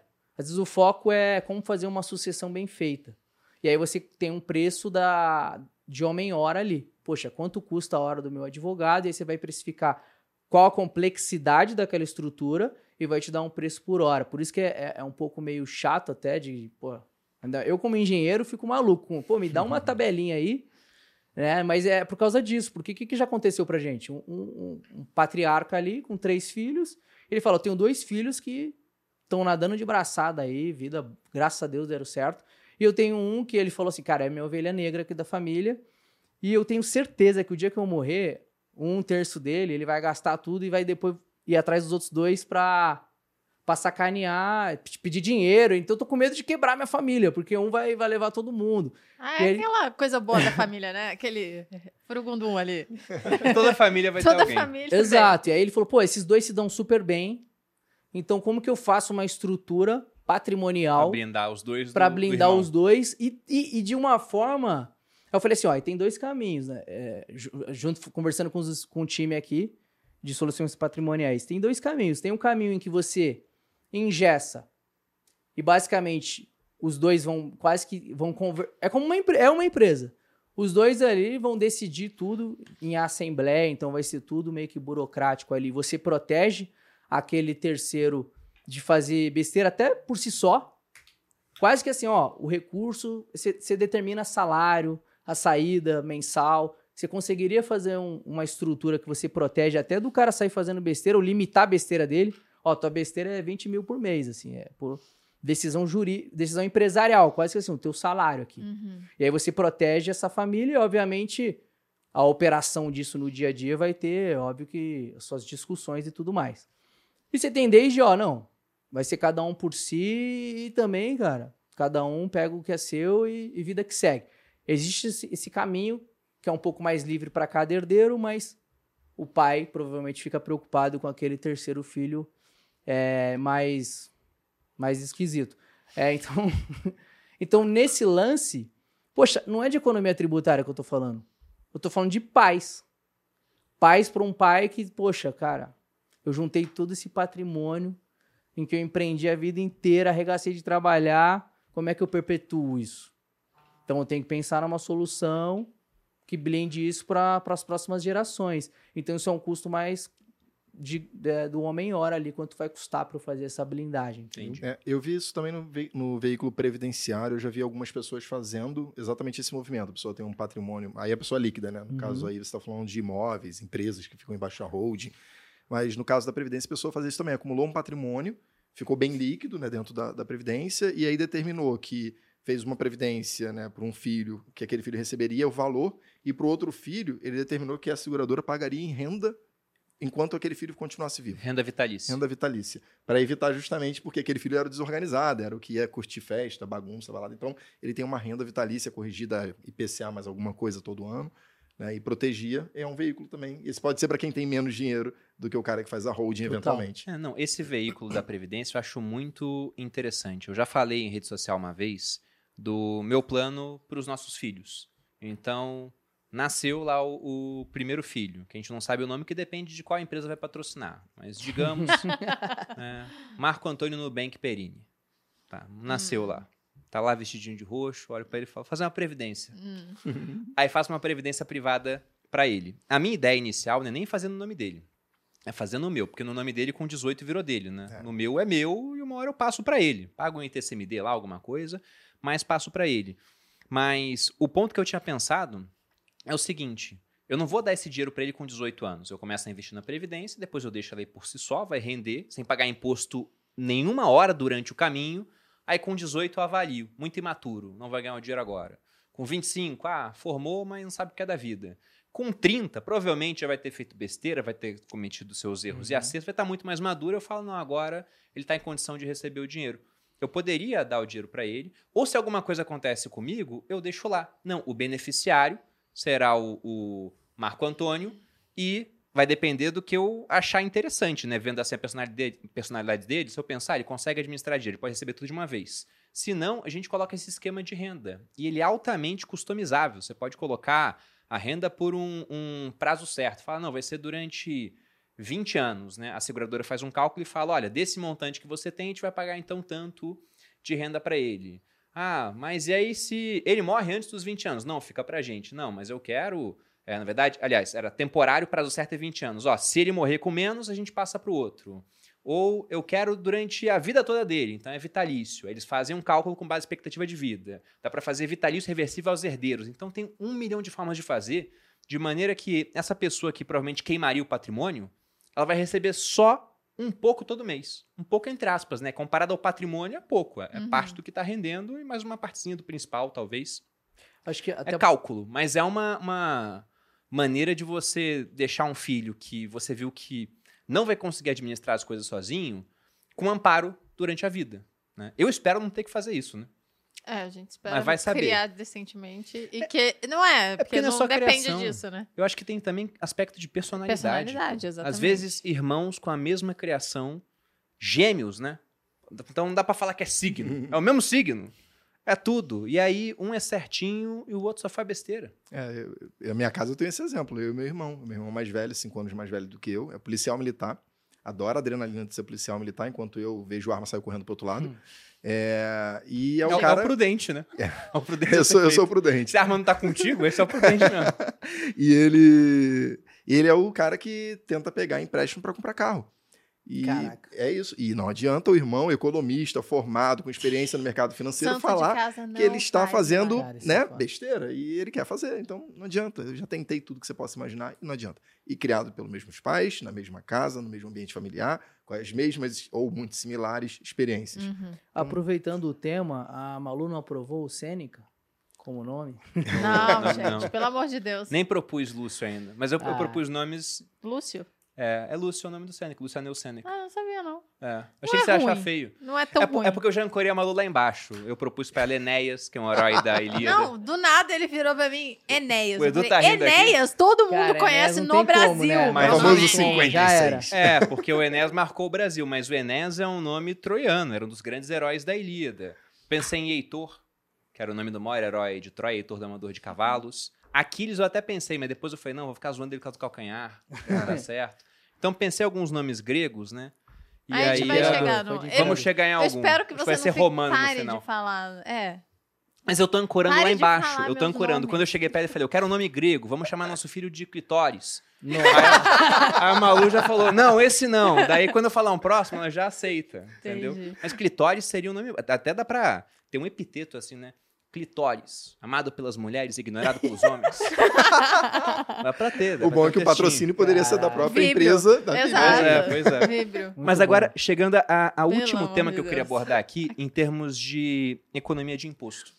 Eu queria falar de compensação de prejuízo, que eu acho que é uma das ferramentas mais interessantes que existem para quem investe diretamente, por exemplo, em ações, em fundos imobiliários, porque se a gente pega, por exemplo, o que você falou, Vitor, a grande vantagem, lá no começo do podcast, a grande vantagem do fundo exclusivo, que o pessoal que tem esses seus 10 milhões faz, é que dentro do fundo, ah, tive ganho em renda fixa e prejuízo em renda variável. Então você não paga o imposto na renda fixa, você compensa um com o outro. Investidor pessoa física, tive ganho em renda fixa, paga o imposto. Uhum. Prejuízo em renda, em em renda variável. Não, já pagou o imposto aqui, não volta. Agora, dentro de, de certos ativos, você tem essa compensação de prejuízo. Vocês veem o pessoal usando muito isso na experiência de vocês? Eu vejo muito pouco.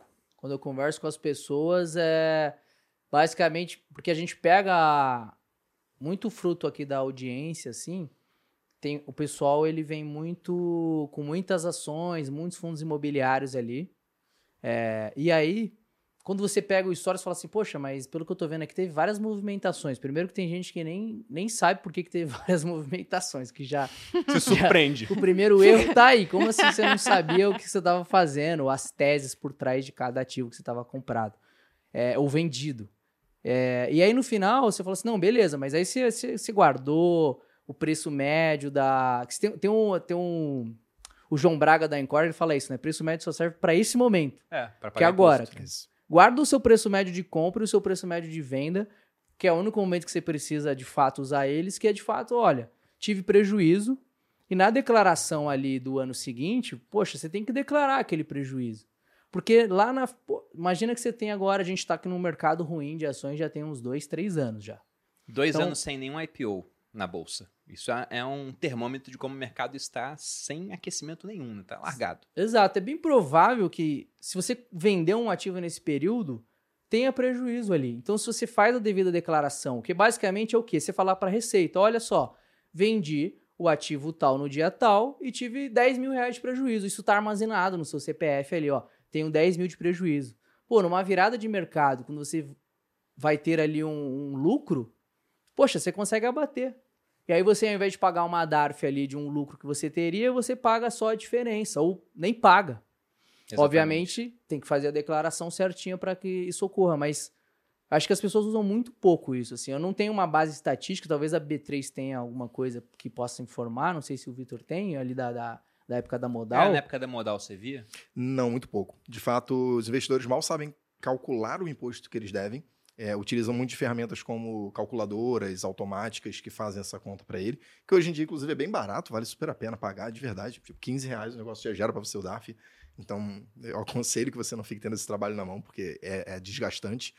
É, mas eles usavam muito pouco. Mas, assim, quando você olha pelo mundo do- dos distribuidores, é, tirando essa parte de renda variável, né, pensando agora no mundo de fundos, há uma compensação que muitas, muito poucas pessoas sabem que tem e que É, eles, tem nos fundos também, que verdade. eles poderiam utilizar se eles concentrassem num único distribuidor. E aí, na verdade, a palavra não é nem distribuidor. A palavra é, correta é o responsável tributário. Hum. Porque pode ser distribuidor, pode ser administrador, ou seja, quem Boa. recolhe o imposto. Então, vamos supor, lá na minha antiga casa, investi- você investia lá em cinco fundos multimercados. Se você ganhasse dinheiro em três e perdesse em dois, ele fazia a conta de compensação tributária entre eles, porque o responsável fiscal é o mesmo, mas só entre fundos de mesma classe. Então, por exemplo, fundo de renda fixa compensa com multimercado, porque é tributação de longo Hum. prazo. Fundo de ação compensa com outro fundo de ação, porque é tributação de fundos de ações. né? Então, mas isso é automatizado dentro das plataformas. É uma, uma, uma coisa que foi desenvolvida pelas próprias plataformas para que o cliente não tenha que fazer essa conta e ficar ajustando ele por conta própria. Agora, no mercado de renda variável, eu vejo muito pouco esse tipo de cuidado. A não ser do trader profissional, né? Aquele cara que perde dinheiro todo mês, mas está todo É. mês operando, né? E, e esse cara, de fato, acaba aprendendo um pouquinho, mas são, são exceções, tá? Então, eu, particularmente, eu sou um, um super fã de fundos. Eu não gosto de alocação direta no ativo com tanta frequência quanto eu vejo, com algumas exceções. Né? Imobiliário é um ativo que faz sentido você estar direto. Né? Algumas renda fixas bancárias podem fazer sentido você utilizar do limite do FGC para fazer alocação, mas, por exemplo, renda variável, né? eu, eu sempre penso que eu não vou conseguir ser melhor do que o, o Breda. Eu não vou conseguir ser melhor do que o Otávio, né? Falando aqui de duas gestoras famosas, Alaska e Guepardo. Né? Pô, eu quero investir em small cap, eu não vou ser melhor do que o Werner.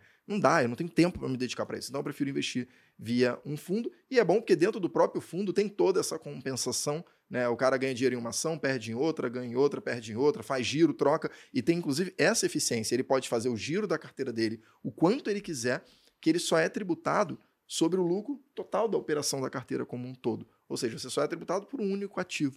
Então, é, Eu não- eu pra- aconselho para o investidor fazer isso. Para ilustrar, é, é um bom ponto mesmo que você tocou. Realmente, a, a gente está ali plugado nas corretoras e realmente fundo é automático. O, o pessoal critica às vezes, né, fundo por causa de taxa de administração, só que não colocam na conta essa eficiência tributária mesmo. Sim. Porque quando você. Só para o pessoal ficar mais claro ali na, no, no prático, é, você só paga imposto quando você resgata suas cotas do fundo. Então, independente de estar no lucro ali na operação, se não tem resgate de cotas, não tem tributação. Isso falando de um fundo de ação, né? Sim. Então é, é, é isso que o Vitor um tá come falando. cotas, Você não vai pagar, o cara pode estar comprando e vendendo com lucro todo dia. Não existe DARF nesse caso. O gestor não paga ali. Pode ver que a cota não fica sentindo, né? É, no, no caso de ações. Então, o, você só vai pagar quando você vender a cota, sabe-se lá quando. Então, você tem um diferimento de imposto ali. É, e fora que eu falei, né, tem uma assimetria de informação muito grande entre os gestores profissionais e os investidores, pessoas físicas tradicionais. E aí eu digo tradicionais aqui porque pegar um Bruno Perini, o Thiago Nigro, os analistas da Speech, você, eu aqui, não somos investidores tradicionais. Nós Uhum. estamos no mundo profissional. A gente tem acesso a informações com uma velocidade muito maior, tem um conhecimento mais profundo sobre alguns temas, que a pessoa física, poxa, muitas vezes o cara é. E, e aí eu não estou dizendo da pessoa ter uma formação profissional, não. É, uma das for- formações que eu mais respeito são médicos. Mas os médicos, eles não vão conseguir entender de mercado financeiro como nós entendemos aqui nessa mesa. O cara tá ocupado analistas operando um cérebro, Exatamente. um coração. Então, é, então, putz, se você utilizar a, a inteligência daquele profissional de gestão para otimizar o seu retorno e ainda ter esse ganho né, tributário, vou, vou dar um exemplo onde eu acho que é o maior ganho tributário, dentro do fundo multimercado. Você vai num fundo multimercado como o Arca, mesmo sendo um previdenciário aqui, mas vamos usar ele Na como verdade, ser exemplo. previdenciário é mais ganho ainda, porque Ainda tem mais come cotas. Você tem ações brasileiras, você tem ativos no exterior, você tem fundos imobiliários, você tem ativos de crédito privado. Durante os 13 meses de vida do fundo, tiveram momentos que nós ganhamos em um, perdemos em três, ganhamos em dois, perdemos em dois. E sempre acontece um tá perdendo e outros ganhando. Vai acontecer o tempo todo. E você não vai pagar sobre o que você está ganhando e deixar de pagar no que você está perdendo. Você vai compensar um contra o outro, vai somar tudo, foi positivo ou negativo. E vai provisionar, porque você não vai nem pagar, porque está dentro de um fundo de previdência. Vai provisionar. E você só paga quando e se você sacar.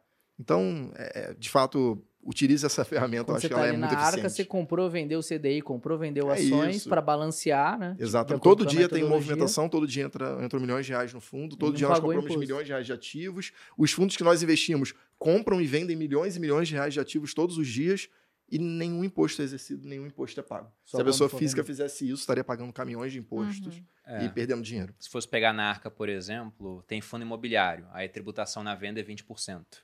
Tem 1% em Bitcoin, que a gente deve aumentar para 2%. Já aumentou. A tributação aí tem então 2% de Bitcoin hoje. A tributação também, ela começa em 15%, mas segue uma tabelinha, mas só muda quando você vende mais de 5 milhões. Aí você pega a renda fixa, é aquela tributação automática que começa em 22,5% e só cai a 15% depois de dois anos. Ações, 15%. Então, lá fora, você tem tributação também. E aí tem tributação tendo que calcular a questão cambial.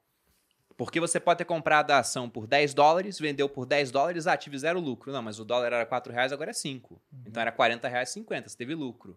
Né? E passando o limite de isenção, você paga imposto. Então, de fato, poder compensar tudo dentro do fundo é bem interessante. É por isso que os, os milionários, o pessoal dos 10 milhões, abre o fundo exclusivo. Porque eles falam, cara, eu quero essa compensação para mim. O que eu não quero é um monte de sócio cotista que fica desesperado e derruba minha cota, tirando o dinheiro quando tá bom para comprar no mercado. Eu acho que essa é a única vantagem que o investidor pessoa física ele tem sobre o, os gestores profissionais. E aí, alguns investidores pessoas físicas, né? Uhum. Não Exato. todos. Que é o fato de que, ao ser dono do seu próprio dinheiro, você pode fazer coisas que um gestor que está administrando o dinheiro dos outros, ele é mais amarrado para fazer.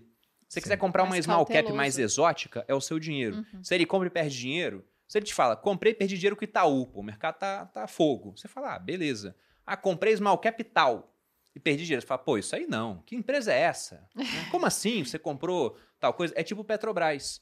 Petrobras está barata, largada no mercado. Eu não compro. Por quê? Porque eu presto contas, né? O dinheiro não é só meu. A minha esposa. Eu chego perto e falo, ah, perdi meu dinheiro esse mês. Por quê? Petrobras caiu. Ela vai falar, você é burro? Comprou Petrobras no governo do PT? Tu queria o quê?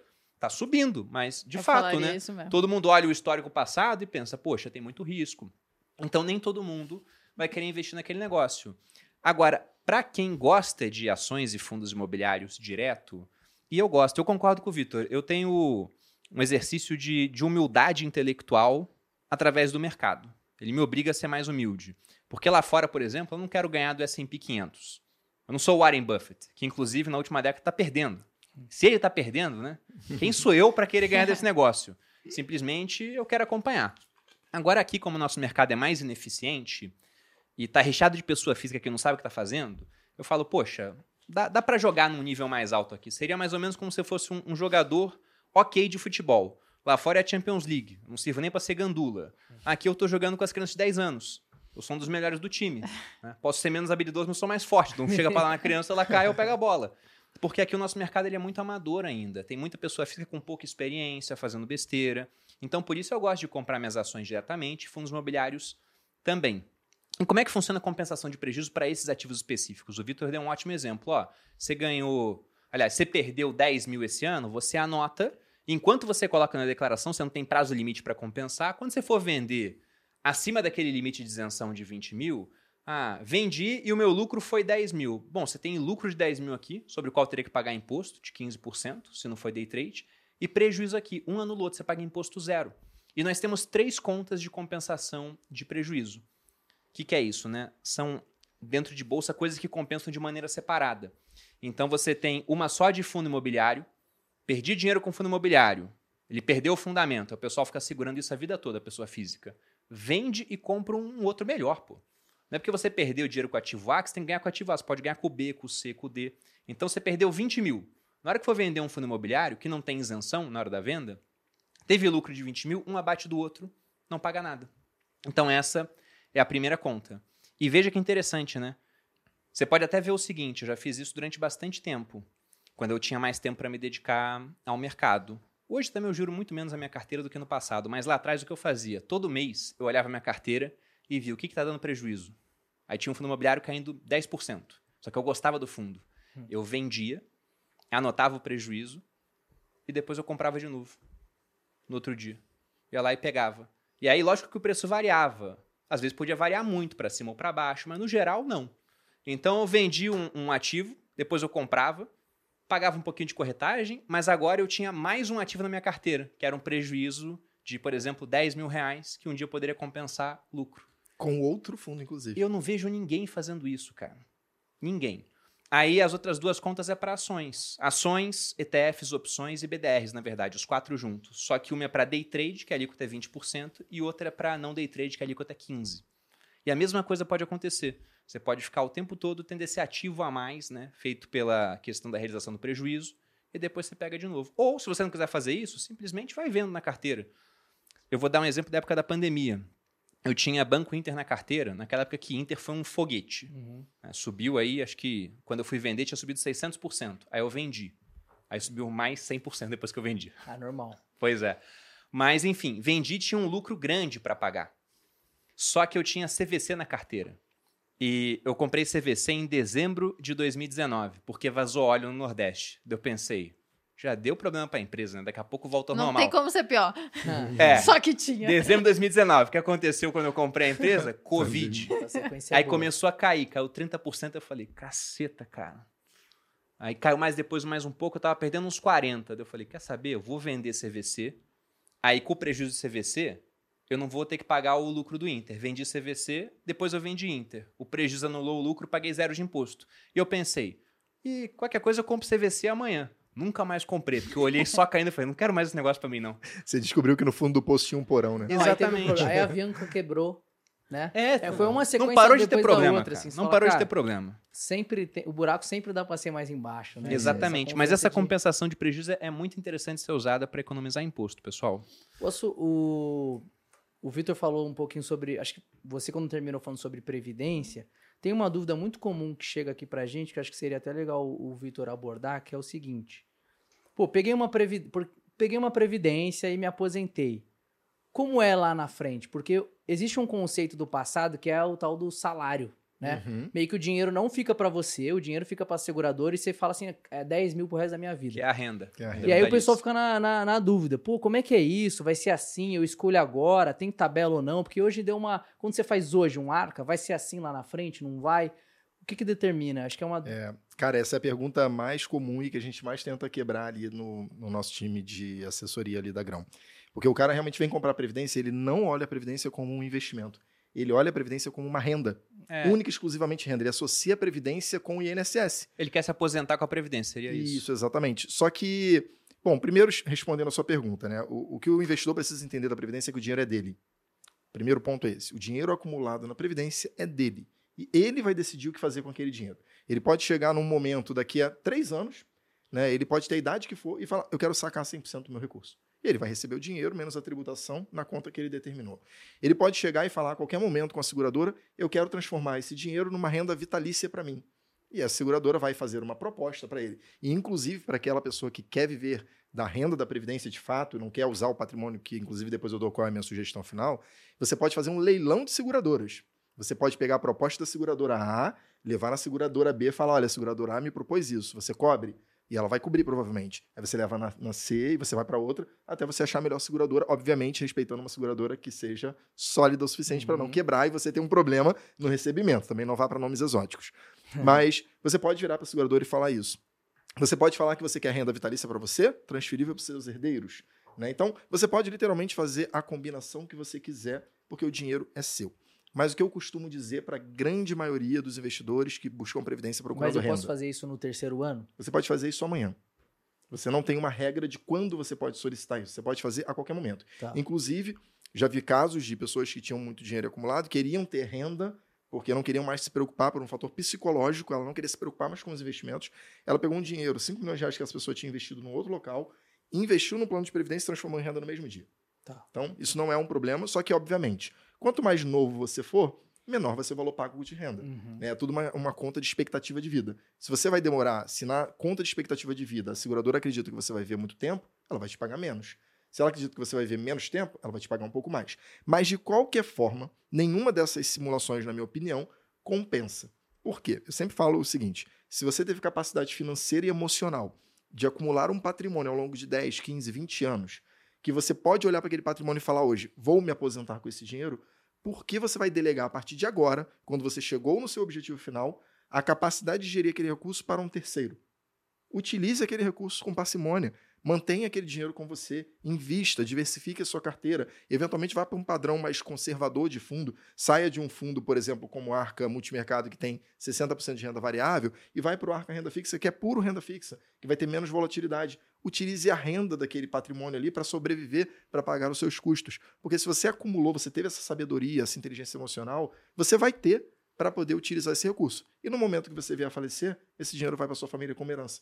Então você ainda traz para sua família a possibilidade de fazer isso. A seguradora, não que ela seja uma vilã, mas a conta dela é sempre pró-seguradora.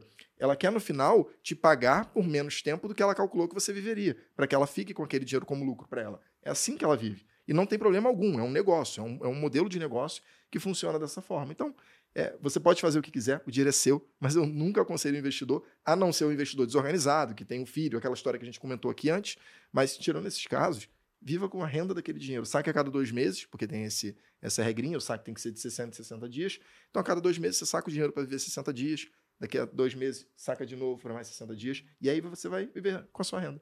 É, a pergunta muito comum é quanto, quanto, qual vai ser o meu salário, né? Hum. E na verdade, se você for na linha do Vitor, que é a que eu concordo também, é você quem tem que determinar. Porque pensa, você vai botar o dinheiro na mão da seguradora, você vai dar para ela, basicamente é isso, e ela vai te pagar um salário pro resto da vida. Quanto você acha que ela vai te pagar percentualmente, né? Provavelmente não vai ser 1% ao mês, que a taxa de juros atual é basicamente isso. Como que ela vai rentabilizar em cima disso e te pagar 1% ao mês? Provavelmente ela vai te pagar algo que, que faça sentido, né? Tem uma exceção nessa questão da renda que tem que tomar cuidado, mas são, são raros os casos. Que são aquelas pessoas que possuem planos de previdência muito antigos. Porque a expectativa de vida ela tá numa tábua atuarial Exatamente. que era, ia morrer mais cedo. É, a conta que a seguradora faz, ela utiliza essa tábua atuarial, que basicamente estima quando você vai morrer. E quanto mais cedo você morrer, maior o valor né, que você vai receber. Então, essas tábuas atuariais mais antigas, pessoas que têm planos de previdência muito antigos, é, têm expectativa de vida de 50, 60 anos. Uhum. né? E a gente sabe que a população brasileira hoje, na média, vive muito mais do que isso. Então, a renda paga por esses planos de previdência ela é uma coisa muito atrativa.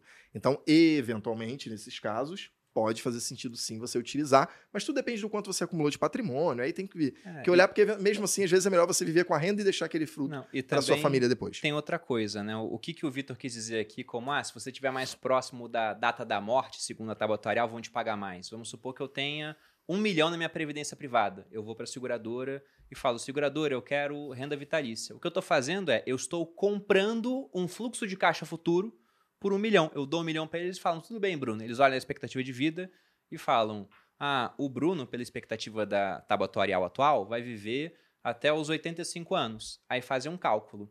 Se a minha tábua falava que eu vivia até os 60, eles fazem outro, para me dar mais capital, já que é menos tempo que eles vão pagar, entendeu? Esse que é o ponto. Só que, para quem tem previdências muito antigas, talvez você tenha mudado de tábua sem nem saber. É. É, O pessoal envia lá por e-mail, ah, mudamos os termos aqui, precisamos de um ok. nem viu. Você não lê nada, você dá o ok e mudou a regra. Inclusive, esse é um ponto. A pessoa física tem que ficar muito atenta. Porque, por exemplo, o seguro de vida, que é um baita instrumento, como a gente falou aqui, mas seguro de vida é conhecido como algo que as pessoas pagam e não usam. Por quê? Malu vai e faz um seguro de vida e não me fala. Ou fala uma vez e nunca mais fala. Porque senão é igual aquele marido lá. Não, mas eu vou falar, ela vai querer me matar, sei lá. O povo Tem é gente que doido. tem esse tipo de crença. Aí o que acontece? Faz o seguro e não fala. Aí falece. Nem sabe. E aí, acabou, ninguém vai te ligar. Não vão te ligar, tá? Não é assim. São raríssimas as seguradoras, as corretoras de seguro que ligam. A não ser que, pô, você tem um profissional, o cara da Portfel sabe que você tem um seguro. Aí vai ligar pro, pros herdeiros. Mas do contrário, seguro de vida. Por isso que seguradoras são tão bons, tão bons investimentos. Porque a pessoa paga o prêmio, né? O preço do seguro a vida inteira. E na hora que ela falece, a pólice vai pra família. A família tem que reclamar. Se não reclama, fica lá durante um tempo. E depois reverte. né? Eu não sei qual prazo para isso, tem que esperar morrer, mas ninguém usa, fica lá largado. Tá? Então, esse é um outro ponto a ser comentado. Bom, falamos pra caramba. Falamos mesmo. É um assunto infinito, tem muita coisa para ser falada, mas acho que deu para explorar alguns pontos muito interessantes. E aí fica o convite para dois links que estarão aqui na descrição, que é o link da Portfel, a empresa da qual o Vitor faz parte. Aliás, os dois são Vitor, né? A empresa da qual o Vitor Scaramelo faz parte, é um dos fundadores, e dando a César o que é de César, é o braço do Grupo Primo que mais cresce atualmente. Aí. Então, parabéns aí pelo trabalho. Também tendo o Bruno e Thiago trabalhando É, junto, né? não posso reclamar. E a Grão, que é a nossa gestora, está lançando vários produtos novos. Tem os dois fundos de previdência, mas tem outros fundos lá dentro, alguns com rendimento incrível. Porque previdência é muito bom, mas o pessoal se complica um pouco na hora de escolher PGBL, VGBL, tabela progressiva ou regressiva. Inclusive, na segunda sai um vídeo no canal sobre PGBL. Mostrando como olhar no programa da Receita, mostrando o meu aporte na prática, as características, mostrando a rentabilidade do fundo comparado com o CDI, com S&P 500, comparado com o IFIX, com o Ibovespa e comparado com o IMAB e o índice de hedge funds da Ambima. Tem seis indicadores aqui. Vocês vão ver como é que está a performance do fundo Arca comparado ao 6 do Quero ver que multimercado. gestora que faz isso, né? Pois é, nesse ambiente que a gente teve agora, tá? Nesse ambiente que a gente teve agora. Então vocês vão ver como é que é o fundo Arca e para o pessoal do PGBL vai ter instrução lá. É, vai ter um link aqui na descrição também da Grão, que é a empresa da qual o outro Vitor faz parte, que já veio aqui quatro vezes, e também é uma empresa que cresce bastante aqui dentro. Tá? É um dos braços que mais cresce também. Como eu disse, são dois. E, pessoal, já fiz essa, essa venda do peixe geral para os links, mas fique à vontade também para divulgar mais das empresas, das redes sociais de vocês, como é que os nossos seguidores continuam acompanhando para aprender mais, entrar em contato, talvez alguém queira virar consultor, como é que faz? Perfeito. Bom, para virar consultor é só entrar no nosso site, né, www.portfel.com.br, e ali no menuzinho vai ter um trabalho conosco ali, né? Então a pessoa pode se inscrever ali, tem um vídeo do Felipe explicando no detalhe como é ser consultor, o dia a dia acho que vale a pena ali também. É, não sou um influenciador ali, mas o meu Instagram está aberto desde que eu entrei aqui. Comecei a ser seguido Olha. por um monte de robozinho. então cansei de ficar cancelando e falei, ah, vou abrir aqui. É Vitor Caramelo, é S Caramelo, né? que Tudo junto. E de vez em quando eu falo um pouco do, do posto lá, o dia a dia aqui do consultor e tudo mais, algo mais, mais institucional ali, não tão blogueiro, digamos assim. É, e o da Portfel e o do Felipe são mais heavy user ali, né? Portfel, consultoria, é o Instagram, e o do Felipe é Felipe Spritzer. Também ele posta vários conteúdos ali interessantes ali de, de, de artigos e tudo mais, muito em linha a filosofia da casa. Bom, o meu, você pode me achar em victor.s.oliveira. É, acabo fazendo muito conteúdo ligado para grão. né? Então, o principal nosso, onde você vai ter mais conteúdos, é o Grão Investimentos, arroba Grão Investimentos. É, e só um recado que eu acho que vale a pena dar agora é que a gente está chegando na reta final para você Verdade. poder utilizar o benefício Da da, economia de imposto com o PGBL. Você tem que investir em previdência, esses 12% que a gente falou aqui, até o último dia útil de dezembro. Só que lembrando, se você investir no último dia útil de dezembro, não vai dar tempo, porque tem todo o processo de contratação. Faça antes, até o dia 20 é bem confortável, dá para fazer mais próximo, mas não deixe para o último minuto. Então, aproveite esse último mês aí, esses últimos meses do ano, para poder aproveitar. Você ainda pode Pra de fato Aproveitar economizar impostos. esse momento e economizar imposto investindo. Nós temos os dois fundos, o fundo mais arrojado, que é o Arca Multimercado, e o fundo mais conservador, que é o Arca Renda Fixa. Está disponível na, na plataforma da Grão, mas também está disponível nas principais plataformas, plataformas de investimentos aí do mercado. E vocês podem encontrar a gente aqui no Grupo Primo. Aqui no Grupo Primo. Também. Aqui também, de vez em quando, né? Por aí. não, mas aqui no, no podcast dos sócios, semanalmente. E você não falou do Viver de Renda, amor. Não tem um link, alguma coisa para falei no começo, inscrever? mas eu Você vou falar falou tem depois. dois links. É porque era Portfel e Grão. Ah, entendi. Então tá. E vocês também podem me encontrar no arroba maluperini lá no Instagram. Vocês podem me encontrar aqui nos Sócios, no canal Você Mais Rico, tem vídeo toda segunda, quarta e sábado. E com muito mais tempo de convívio no Viver de Renda, são 70 horas de conteúdo, 122 aulas gravadas. Acabei de gravar a última esses dias. Foi Tá literalmente ontem. É. né? E além de interações ao vivo comigo, com a equipe, é um curso muito completo. Quem faz gosta bastante. E como eu disse, né, teve um QR Code aparecendo na tela, também acho que vai aparecer agora, mas também temos um link na descrição. Espero ver vários de vocês na próxima turma. Além de aprender a investir, ele ainda acaba trabalhando aqui, né? A gente deve ter uns Pois é. 10 consultores que foram alunos do Viver de Renda. É verdade. Tem o Edu, que foi também, né? Aqui do Muitos. trabalho. Aqui no grupo tem alguns alunos também, né? Não, se pega até, tem uns 10 e de sócios, tem três, né? É um Que são consultores, também, né? que são consultores, trabalham na Portfel e, e viraram sócios. Então é, é um uma ótima porta orgulho. de entrada. O cara fica tão Bolo fascinado. Tinder, viver de renda, tudo. É o nosso lobbyzinho. Bom, pessoal, agradeço a todos que assistiram. Nosso muito obrigado pela audiência. Aos nossos convidados, obrigado pela Muito presença. Espero que obrigada. voltem mais vezes. Um grande abraço e até a próxima. Beijos.